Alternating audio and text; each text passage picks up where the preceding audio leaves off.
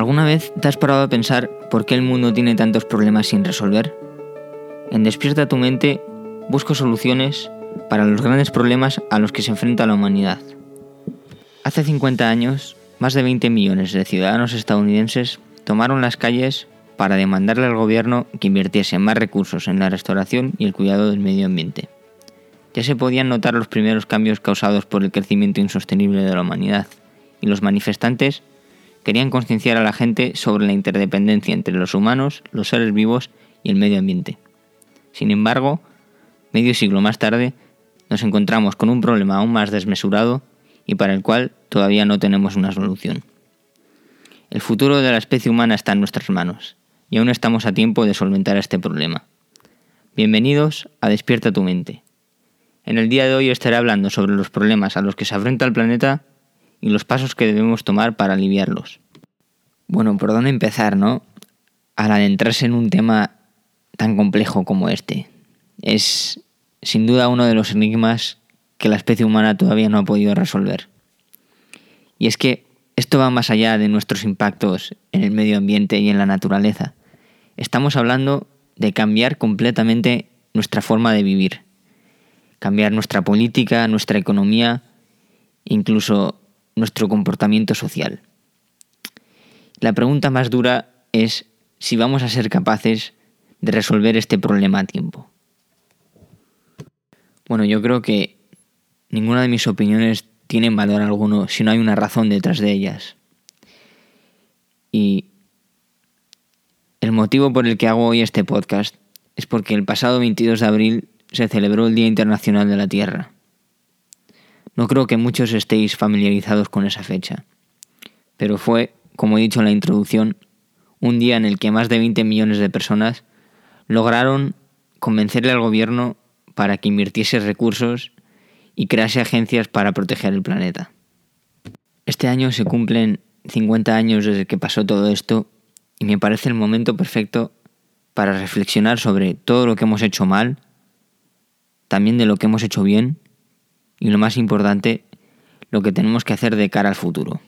Tomando en cuenta que ya somos casi 8 billones de personas, resulta imposible pensar que no vamos a perjudicar de manera negativa al planeta. Lo único que podemos hacer es encontrar un equilibrio y aprender a coexistir con la vida que nos rodea. Las Naciones Unidas, junto con la comunidad internacional de científicos, nos advierten de que la temperatura media del planeta no debe subir más de 0.5 grados.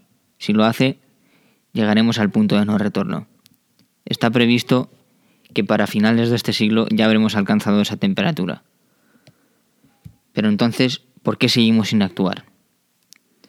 Bueno, pues por varias razones. La primera es que este problema no nos afecta a todos de la misma manera. Si una persona ve cómo se inunda su casa o siente la impotencia a la hora de saber que su familia se está muriendo de hambre, pues está claro que va a hacer todo lo posible para resolver este problema. Lamentablemente, vivimos en un mundo donde intercambiamos nuestro tiempo y esfuerzo por recompensas instantáneas. Y el problema aparece cuando le pides a una persona que no se está viendo afectada por ninguno de estos problemas que sacrifique su cómodo estilo de vida para ayudar a una persona ajena sin tener la certeza de que su esfuerzo va a solucionar el problema. Si llevamos este ejemplo a un ámbito internacional, podemos darnos cuenta de que existe una gran desigualdad económica entre muchos países. Y lamentablemente los que se ven más afectados son los que tienen menos recursos. Sabiendo que todos los países funcionan bajo un sistema que incentiva el crecimiento, aunque sea a costa del bienestar del planeta, es complicado pensar que esas naciones que son capaces de invertir recursos para solucionar el problema lo hagan.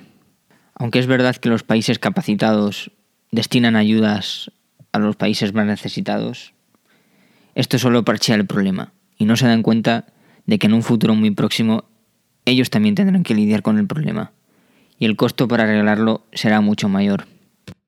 Otra razón por la que nos resulta muy difícil lidiar con este problema es que siempre nos ha resultado más fácil echarle la culpa a otra persona y esperar a que ellos arreglen el problema.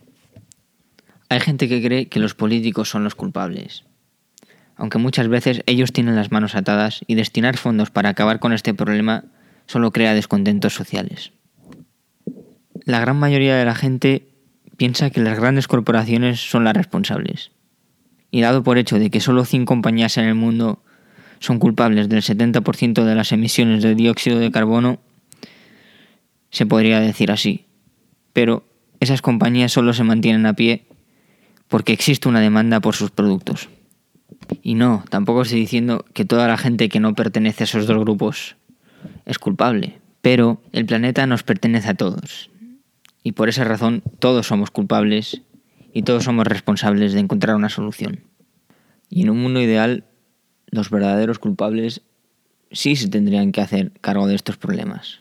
¿Te imaginas que alguien se hace responsable de toda la tala ilegal que hay en los bosques del planeta? O de las más de 8 millones de toneladas de plástico que acaban en los océanos todos los años? De las 40.000 especies que están en peligro de extinción? o de las más de 2.4 billones de personas que no tienen acceso al agua potable. Todos sabemos que esto nunca va a pasar, y esperar a que algo así ocurra solo va a retrasar nuestros esfuerzos para afrontar el problema. Otra razón que dificulta nuestra capacidad de atajar este problema es el uso de las redes sociales. Yo las considero una espada de doble filo. Si bien ha concienciado a millones de personas y ha facilitado que se publiquen podcasts como este, también ha normalizado el sufrimiento y el dolor por el que está pasando el planeta. A día de hoy podemos encontrar información ilimitada de la destrucción por la que pasa el mundo. Desde fotos de koalas australianos sedientos hasta vídeos de desprendimientos de hielos en los polos. Tristemente, el constante bombardeo de imágenes tan destructivas como estas solo nos han convertido en personas indolentes. Hemos perdido todas nuestras ambiciones a la hora de restaurar el planeta y creemos que esta es la nueva normalidad. Bueno, yo creo que estas son las principales causas que nos están impidiendo movernos hacia adelante. Y es hora de hablar de las posibles soluciones. Aunque antes de ello, me gustaría leer una frase de Albert Einstein, que dice lo siguiente. El mundo que hasta este momento hemos creado como resultado de nuestra forma de pensar tiene problemas que no pueden ser resueltos pensando del modo en que pensábamos cuando los creamos. Bueno, yo creo que esta frase es una buena introducción hacia dónde van a ir mis soluciones, porque necesitan ser drásticas. Y para ello necesitamos cambiar un poco la manera en la que pensamos. Hay que decir que para resolver este problema necesitamos combinar las técnicas a escala individual y a gran escala. Si una comunidad es consciente de los impactos negativos que causa a un nivel local, cosas como usar bolsas reutilizables a la hora de ir a comprar o usar el transporte público sí que pueden hacer una gran diferencia. Debido a que no todas las comunidades podrán lograr que sus ciudadanos hagan estos pequeños esfuerzos, debemos utilizar al mismo tiempo acciones colectivas a gran escala. Las soluciones a gran escala deben ser algo más drásticas de lo que han sido hasta ahora. Por eso, yo creo que hay que empezar con la educación. Es el único sistema que tenemos que potencialmente puede concienciar a un gran número de personas. Aunque esta solución es muy general, ya que cada nación es responsable de su propia educación. Existe una solución que puede llegar a causar algo de polémica, dado por hecho de que hay mucha gente en el mundo que se muere de hambre. Estoy hablando del impuesto pigoviano. Este impuesto, llamado así en honor al economista Arthur Pigou, resuelve las externalidades negativas causadas por las grandes corporaciones. Es un impuesto que se aplica de manera progresiva, es decir, que a medida que los niveles de producción y contaminación de una empresa van subiendo, tienen que pagar un impuesto más alto. Debido a que el impuesto es progresivo, se evita penalizar a las empresas que no producen contaminación o impactos medioambientales. A día de hoy, esta solución me parece bastante realista, aunque no funcionaría si no cambiamos algunas cosas primero. En primer lugar, necesitamos una organización internacional que sea capaz de ejercer este impuesto. Actualmente, las Naciones Unidas es la organización que se ocupa de que esto ocurra, pero solo hay que mirar al Tratado de París de 2015 para ver con qué facilidad Estados Unidos pudo romper ese acuerdo. Y es que a día de hoy no pueden hacer nada para obligar a las grandes potencias a que cumplan sus promesas. Si somos capaces de que todas las naciones del mundo respeten este impuesto, tendremos un excedente de impuestos medioambientales que pueden ser usados para invertir en tecnología y restaurar el planeta.